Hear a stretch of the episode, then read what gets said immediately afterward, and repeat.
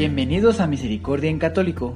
La finalidad de este podcast es compartirte la insondable misericordia de nuestro Señor Jesucristo, apoyándonos de literatura de santos como la biografía y diario de Santa Faustina, testimonios, temas para poner en práctica día a día para el crecimiento a la devoción de la Divina Misericordia.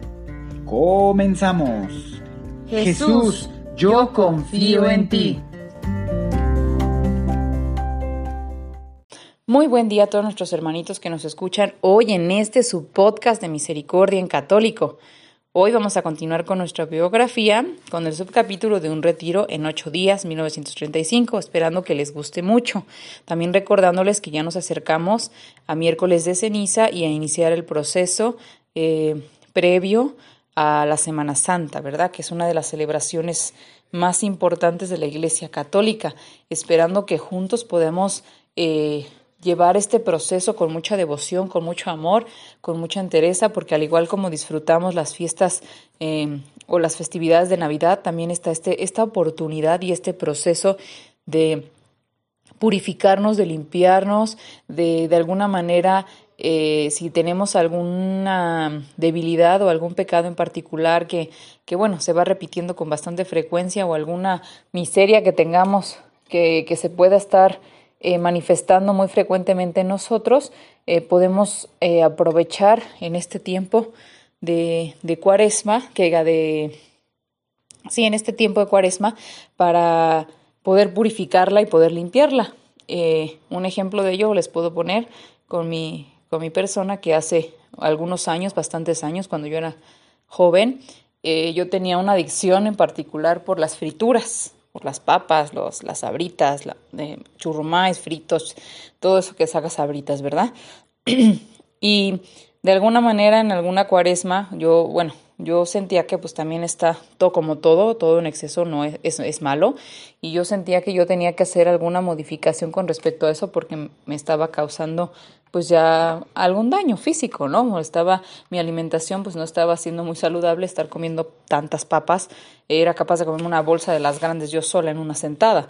Entonces, en fin, la situación fue que eh, lo que me ayudó mucho fue que en una cuaresma yo se lo ofrecí a Dios y este de alguna manera sin saberlo porque pues como ustedes saben y yo les he platicado, yo hice mi conversión hasta hace poco. Entonces, sin embargo, yo había escuchado esto de las cuaresmas y que pues durante 40 días tú te tú prometías ciertas cosas, ¿no? Hacer cierto sacrificio de algo. Y alguna persona en algún momento me platicó que pues le había funcionado en una cuaresma alguna promesa que hizo y, y le ayudó y con eso este pudo dejar de, de seguir algún vicio, ¿no? Entonces yo en esta cuaresma prometí dejar de comer papas y, y frituras y, todo esto, ¿verdad? Y, y, aunque no lo crean, en 40 días que no comí ninguna, me seguí, me seguí, me seguí, de manera que duré años, años sin probar una sola papa, un solo gansito, incluso incluir los gansitos, los pingüinos, todas estas cosas que son de alguna manera, este, pues bueno, un buen postrecito de vez en cuando, o sea, no está mal, si se te antoja de vez en cuando, digo, hay cosas mejores, hoy en día lo veo, este, que eso, pero bueno, o sea, si se te antoja de repente algo no está mal consumirlo, pero sí cuando ya está en exceso es cuando está mal consumirlo, ¿verdad? Entonces, pues yo en esta cuaresma, eh, en esa cuaresma de ese tiempo, pues prometí esto y gracias a Dios, a partir de ese momento ya tuve un mejor autocontrol y bueno, este, fue gracias a Dios que fue este autocontrol y, y me ayudó muchísimo, ¿verdad? En fin, este, yo espero que ustedes, eh, algo que les esté, eh, pues bueno, de alguna manera eh, no, me, no beneficiando en nada en su vida, puede ser desde alimentos hasta alguna actitud o alguna situación. También tengo una conocida, por ejemplo, que ofreció este, dejar de pelear con su esposo, ¿no? O sea, por más que el esposo quisiera pelear, ella decía, no voy a pelear con mi esposo. Entonces no le voy a responder, o sea, si viene con alguna agresividad o demás, no voy a responder a esa agresividad. Y bueno, fue una manera positiva porque le ayudó y ya después fue algo bastante divertido porque platicaba que el esposo cuando quería pelear y ella no quería, ella se iba corriendo, ¿no? O sea, se iba fuera del lugar, o sea, se alejaba del lugar donde estaba su esposo. Esposo, no sé si estaban en la cocina, ella se iba a la recámara y demás, y el esposo la perseguía, de manera que ya, ya le dijo, ¿por qué no quieres pelear conmigo? Dijo, porque prometí no hacerlo y no lo voy a volver a hacer. Entonces ya la persona, hasta el esposo ya después le dio risa, ¿no? Esta situación que, que se conllevó. En fin, pues miren, yo espero que ahorita en esta cuaresma les ayude para reflexionar, para platicar, para ver, eh, para ver sus, sus, sensaciones, las que más difíciles les cueste. Créanme que cuando se toman las, las situaciones más difíciles, eh, tienen una mejor eh, resolución en su vida y eso les va a ayudar mucho. Entonces, eh, vayan desde ahora, antes de que sea el miércoles de ceniza, porque es cuando se inicia lo de la cuaresma, este, pues ya tengan en mente algo que, que bueno, que les esté eh, de alguna manera complicando la existencia, ¿verdad? Y que de alguna manera esta misma purificación Dios te va a ayudar y te va a ayudar a limpiar y de alguna manera es algo beneficioso para ti en un futuro. Entonces, pues ahora sí, hermanitos, este, vamos a continuar con esta biografía y bueno, vamos a ir avanzando en este proceso y que Dios nos ayude a todos, ¿verdad? Encomendarnos siempre a Dios, la Virgen Santísima, al Espíritu Santo y este, a nuestro Señor Jesucristo.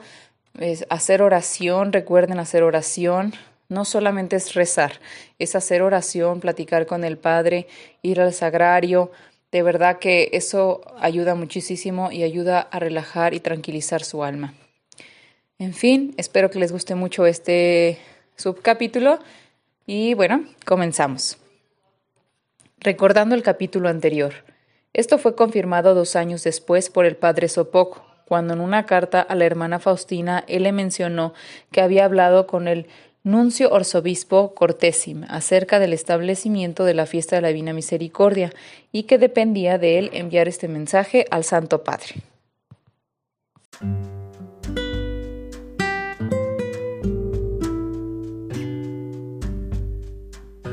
Los años de servicio en Vilnius, 1933-1936, un retiro de ocho días, 1935. La hermana Faustina, antes de comenzar su retiro anual, fue a preguntar a su director espiritual si podía practicar ciertas mortificaciones durante este tiempo. Para su desengaño, el padre Sopoco solo le dio consentimiento para algunos de sus requerimientos. Cuando retornó al convento fue a la capilla por un momento y ahí escuchó esta voz en su alma. Hay más mérito en una hora de meditación, en mi penosa pasión, que un año entero de sangrienta mortificación. La contemplación de mis dolorosas heridas es de gran beneficio para ti, me brinda mucho gozo. Me sorprende todavía que no hayas renunciado completamente a tu propia voluntad, pero me regocijo en que este cambio se hará durante el retiro. El retiro se inició en febrero 4 de 1935. Fue dirigido por el padre Masevix. Luego de la primera conferencia, la hermana Faustina escuchó estas palabras. Estoy contigo, durante este retiro te fortaleceré en paz y en valor, de manera que tu fuerza no decaiga para cumplir con mis designios. Por lo tanto, renunciarás absolutamente a hacer tu voluntad y en vez de eso, mi voluntad deberá ser la tuya. Ahora, eso te costará mucho, por lo tanto, escribe estas palabras en una hoja de papel en limpio. Desde hoy día mi propia voluntad ya no existe, y luego raya toda la página. En otro lado, escribe estas palabras. Desde hoy día haré la voluntad de Dios en donde sea, siempre y en todo lo que sea. No tengas miedo de nada. El amor te dará fortaleza y hará que su realización te sea fácil. La hermana Faustina hizo como Jesús le sugirió. Su negación personal vino a ser su práctica constante. Ella escribió sus resoluciones específicas. Durante este retiro recibió muchas otras gracias, muchos más notables, por ejemplo, las horas de adoración frente al Santísimo Sacramento, Jesús le hizo esta gran promesa. Con las almas que se han acogido a mi misericordia y para aquellas que me glorificarán y proclamarán mi gran misericordia a otras, yo acudiré con mi infinita misericordia en la hora de su muerte. El Señor le permitió también experimentar lo particularmente doloroso que es para él la ingratitud de aquellas almas que fueron especialmente escogidas por Dios. A cada momento pensaba en la gran misericordia de Dios y en la ingratitud de las almas. El dolor se clavaba en su corazón y comprendía cuán doloroso y herido estaba el corazón de Jesús. Con corazón ardiente renovó su entrega personal a favor de los pecadores. Durante la renovación de sus votos, Dios le permitió ver en una visión las balanzas de su justicia. En una balanza vio a Jesús poner una espada. En la otra vio a los ángeles poner los sacrificios de los religiosas.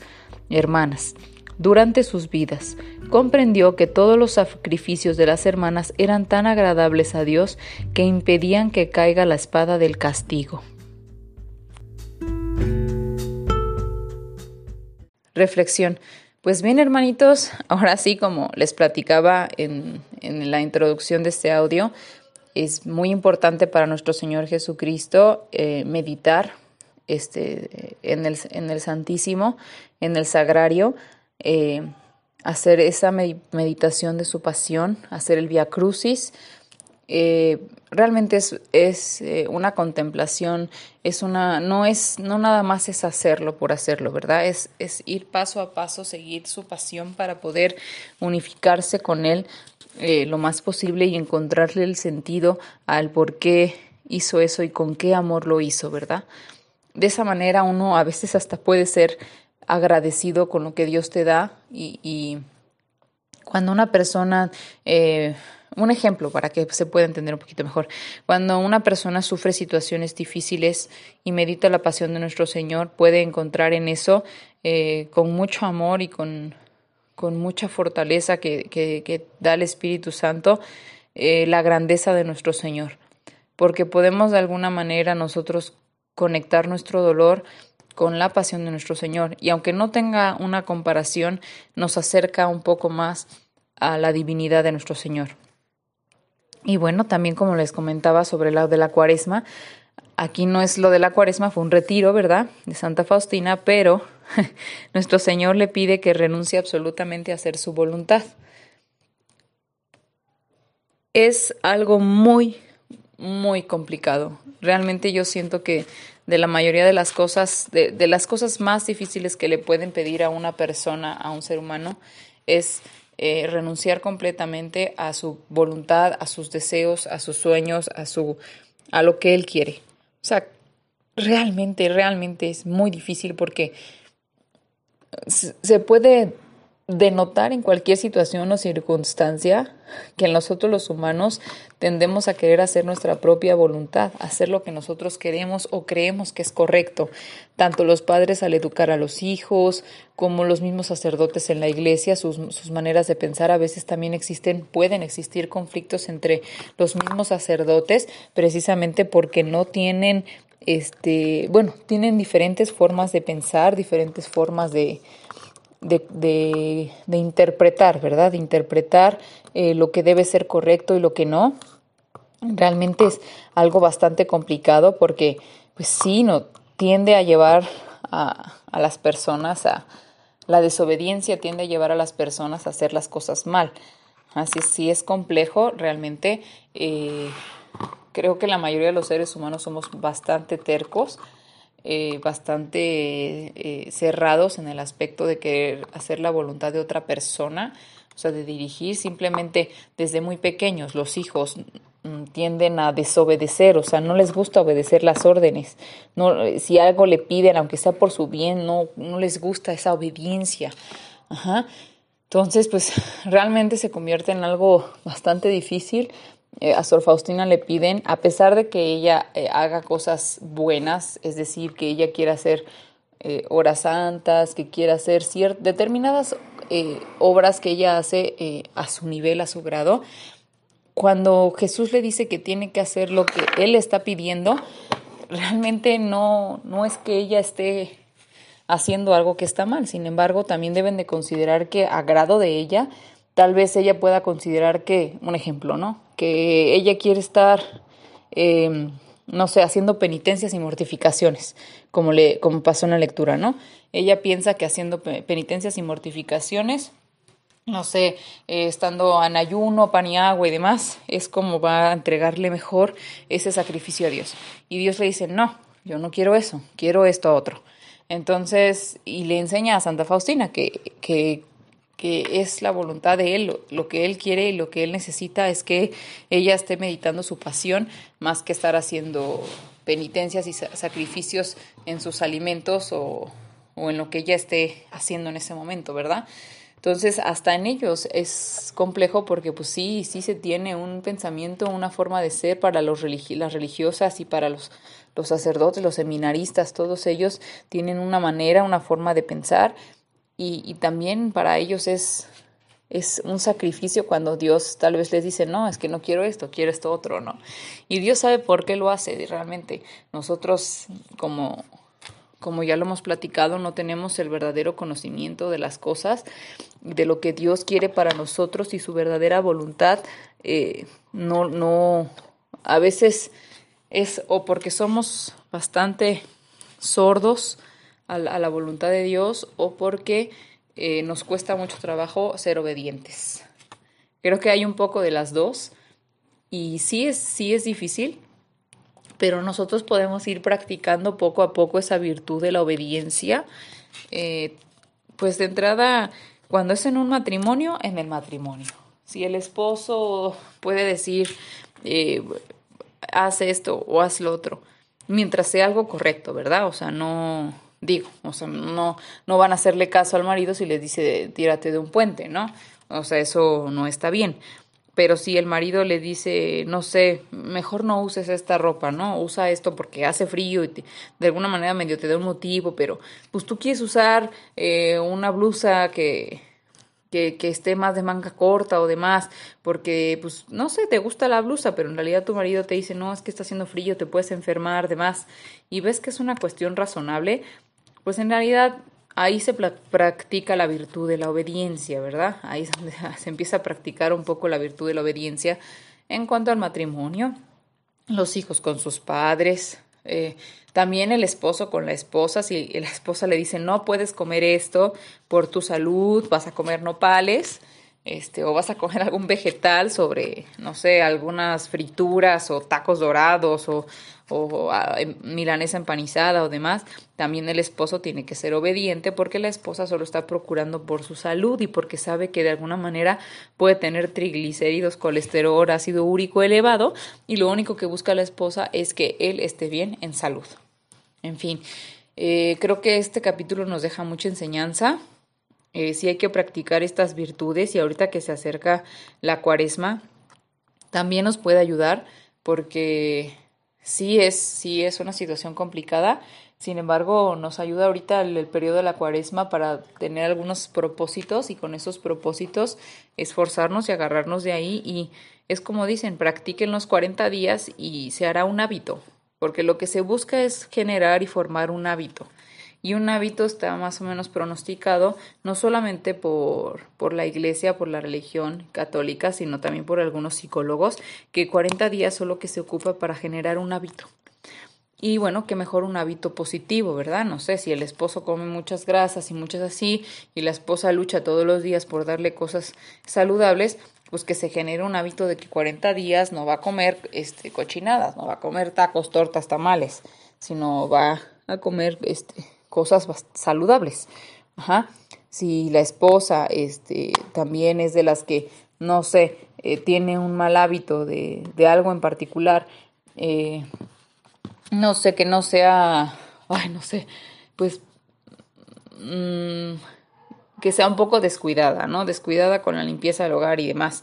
Este, que si llega a pasar en estas nuevas generaciones a veces, eh, que sea un poco descuidada con la limpieza de su hogar o que eh, o que gaste mucho dinero en el súper, ¿no? Por ejemplo, este, sí, que se proponga ser ahorrativa y comprar únicamente lo indispensable. Para eso les voy a recomendar algo, es un es eh, algo que a mí me funciona, porque a mí sí, o sea, de entrada no vayan con hambre al súper, porque yo he ido con hambre y la verdad es que quiero comprar absolutamente todo lo que hay, ¿no?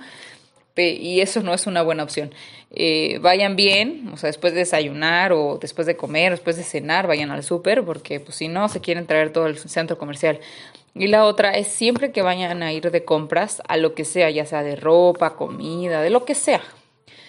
Pídanle iluminación al Espíritu Santo y, díganle que los ayude a hacer las compras únicamente necesarias, eh, lo que realmente necesitan en su hogar. Ajá, que no sea que no se gaste, porque desde ahí, desde ese principio, eh, puedes llegar a, desperdiciar alimentos que no consumiste porque compraste de más o echar a perder alimentos. Y hay mucha gente que muere de hambre, hay mucha, eh, mucha contaminación hoy en día y todo eso es eh, mucho propiciado por, es, es 100% casi propiciado por nosotros, por nuestra falta de responsabilidad, por nuestra falta de responsabilidad ambiental, que esto es algo muy importante, es lo que está este, proponiendo ahorita el Papa Francisco, también está dentro de todo esto. Hagan su... Las mujeres tenemos una gran responsabilidad eh, al manejar el hogar, ¿verdad? Entonces, eh, sí tenemos que tener esa responsabilidad, tenemos que estar muy al pendiente de esta situación. Y bueno, esperando que este, vayamos juntos y de la mano con Dios a este inicio de cuaresma y con esta continuación de la biografía que la podemos aplicar, como ustedes ven, a la vida cotidiana, a todo lo que hacemos. Realmente la vida de los santos, ellos vivieron ciertas circunstancias situaciones en su época, pero todo lo podemos aplicar a lo que vivimos hoy. Pues bien, hermanitos, que Dios los bendiga a todos. Espero que les haya gustado mucho este audio. Escuchen los temas de crecimiento, de verdad son muy interesantes y aquellos temas abiertos también que se han estado subiendo. Este se ha pospuesto un poquito lo de testimonios, pero ya vamos a comenzar, ya muy pronto vamos a comenzar. Esperemos que ya ahorita en marzo arranquemos con el primer testimonio. Eh, para que vean que pues mucha gente ha estado en este proceso, ha estado en procesos difíciles, no están solos. Eh, y bueno, hay que seguir luchando porque esto es una lucha diaria, o sea, no hay descanso aquí en esto. Se van a ir dando cuenta poco a poco que pues realmente es una misión bastante hasta que precisamente Dios nos llame, ¿verdad? Este, sin embargo, entre más práctica tenga uno, se hace más sencillo y se hace menos tedioso.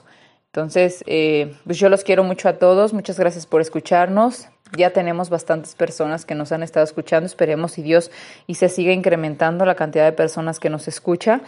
Eh, no por nosotros, de verdad que nosotros todo esto lo hacemos sin fines de lucro, no, no recibimos ni un peso de esto, lo hacemos eh, porque amamos a Dios y porque queremos ayudar a los hermanos que a veces se sienten solos, desanimados, desentendidos y que piensan que su situación es muy complicada, créanme que todos en esta, en esta vida viven situaciones, solo que a veces eh, no hay manera de conocer a todo el mundo, ¿verdad? Y de compartir estas experiencias y situaciones.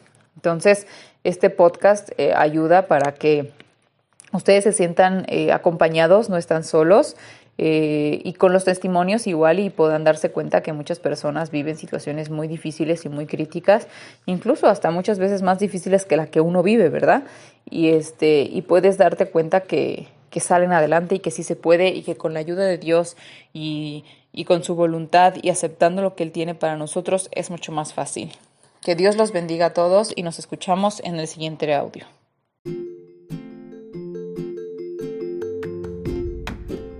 Si es la primera vez que escuchas nuestro podcast, te invitamos a que escuches el numeral 0,1,1, que habla sobre las temáticas que se desarrollan en este podcast y el lenguaje que hemos propuesto para identificar cada una de ellas, y así sea más fácil para ti escuchar las que más te agraden.